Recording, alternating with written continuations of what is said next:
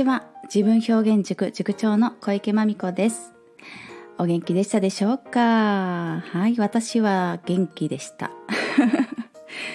あのこちらのチャンネルでの配信はちょっと間が空いてしまったんじゃないかなと思うんですが実は私5月入ってからもね毎日配信しておりました。どこで？と。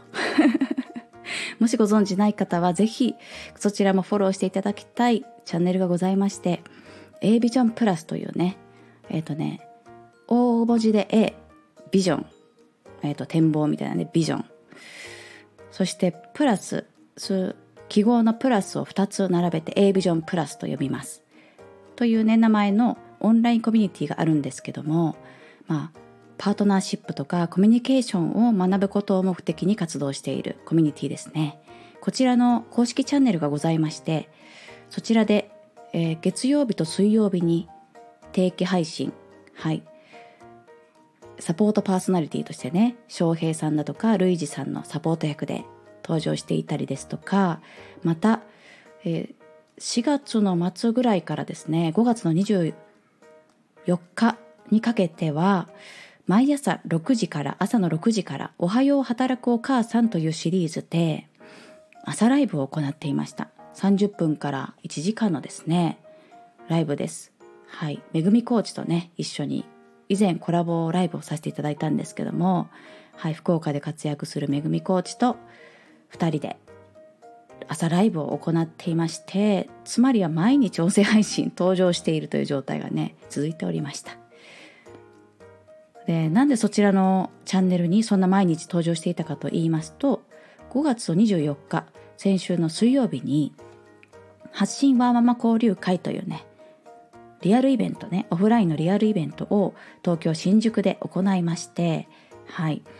えー、25人ぐらいかなそのぐらいの働くお母さんたち。まあお仕事と定義すれば何だってお仕事だよって言ってね。はい。働くお母さんたちを集めて全国から集まってくださいましてね。もう青森とかえっ、ー、と福岡とかそれこそもう北北から南から、えー、西から東から集まってくださいましてね。本当に面白い交流会ができまして。はい。そこにめがけて、はい、毎日配信していたんですね。でそうというわけで今日はその交流会についてちょっと一言二言残そうかななんて思ってちょっと特別な配信でございます。あの交流会やってみてですねまあやってよかったなに尽きるわけなんですがうんやっぱり改めて感想は2つございます。そして感想というかお伝えしたいことみたいなことが2つございました。一つは何かね自分が授業を行っていきますとか何かの、まあ、活動をね頑張っていきますみたいな時があったら仲間づくりこうしていきたいなっていうことをどういうふうに考えているかの話ですね。これ大きくはうん機能性で仲間を募る人と好きとか嫌いとかまあ好きな人で仲間を集まる集める人と大きくは対局は2つだと思うんですけども、うん、機能で集める人で例えばね何か、うん、そうだなウェブでビジネスしますって言ったらなんかホームページ作ることができる人とかあのウェブマーケティングができる人とか、ね、なんかできることをできることの人のパーツを集めに行くみたいなやり方なんですがそうではなくて、えーともう一つは好きで集まるね。この人がなんか好きだから気が合うからなんか波長が合うから一緒にやってくんだみたいなそういう感じね。でまあどっちかばっかりでもなんなんていう世界はあんまりないと思うんですが私はやっぱり私はこの好き軸で仲間を集めてで、まあ、その大好きな仲間と一緒にやることやる時に何か足りない機能があればみんなで頑張ってそこを埋めるだとかなんかそこをどうにか外注で補うとかね そういうことをしてやっていく方が人生って楽しいよなっていうことをねまあこれまでも思っていたわけですけれども改めてそういうことを感じるようになりました。うん、今日今回ね一緒にやった上妻さんだとか聖さんだとかゴリアスさんまあ好きですよ私は。なのでこれからも一緒にやっていけると楽しいんだろうなと思ってこれからのその A ビジョンプラスの活動がますます楽しみになりまして。でまたまあこんな A ビジョンプラスね何し私はもう1年半ぐらい入ってるんですけどもずっと楽しいですよ。なんだかんだずっと楽しいです。なんか途中からねあの公式チャンネルのラジオ番組立ち上げようってやってみたりとかなんかいろんな活動をねこう自分から手を挙げてできることですとかうん、まあ、大人のサークル活動よりも何でしょうね。もっとその強いものを感じるというかね。そこまで遊びだけでとどまらないところもね素敵ですし何でしょうね。本気の楽しみながら豊かになっていく過程を一緒になんかやっていこうよってしてる感じがですね私はもう大好きでまあいるメンバーもなんとなく気があってまあ上妻さんってちょっとクレイジーな感じあるじゃないですかそもそもねお尻出して顔隠すかみたいなね そういうアカウントから始まってね変態とつながるんだとか言ってねそんな方がリーダー張ってるやつですよ。うん、まあちょっとねどっか自分にもその変態性みたいなものを秘めたような方がいるんじゃないかしらはい勝手に言ってますけどねこれね。でそのちょっとしたその癖みたいなところもなんか非常に楽しいなと思えるってことはそうこういい悪いとかじゃなくてですね私の好きに引っかかってるわけです。ですからこの A ビジョンプラスというメンバーはかけがえのない友達だな仲間だなと思いますし入ってない方はですねでそして今回の交流会楽しいなと感じたんでしたら A ビジョンプラスのメンバーになればいいと思いますもう一刻も早く 善は急げでね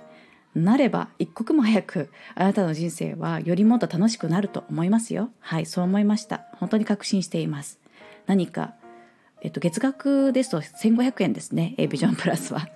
うん1500円でこんな楽しいの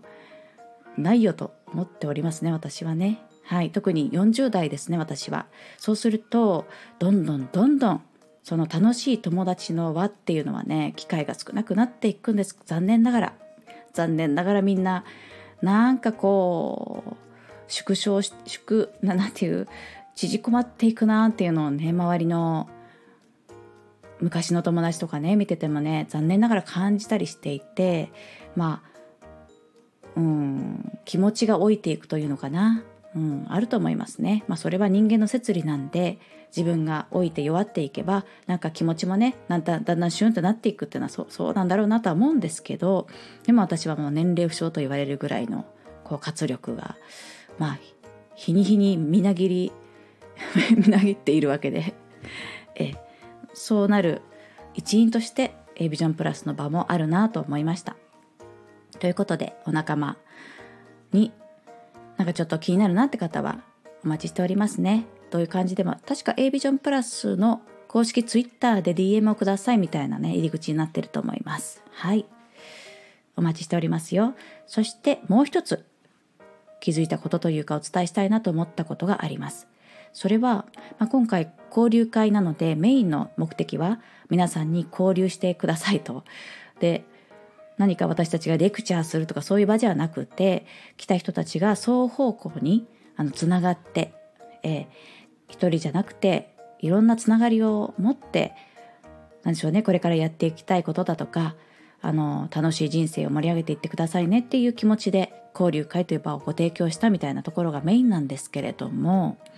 とはいえとはいえ運営した私たち4人のメンバーでね運営したわけですがこの4人であ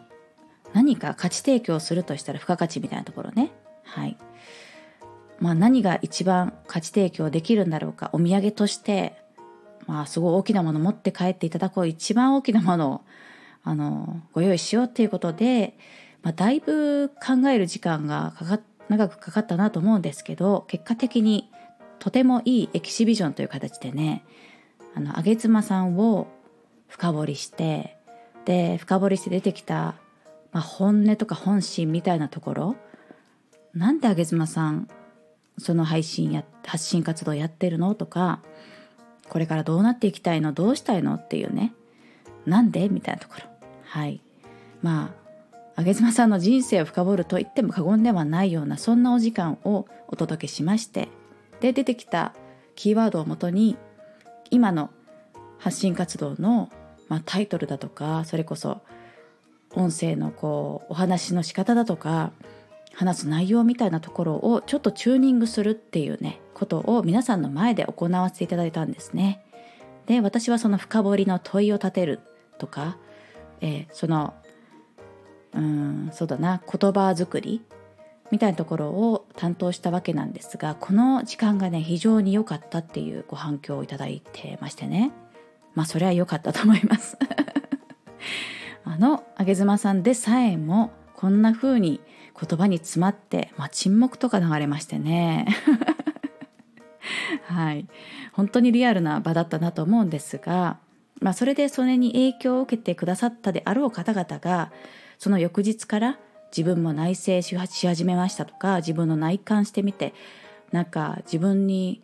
問い合わせてみて何か自分の発信とかもね見直したいと思ったっていうことをねお声をいただいているんですがはい深掘りね。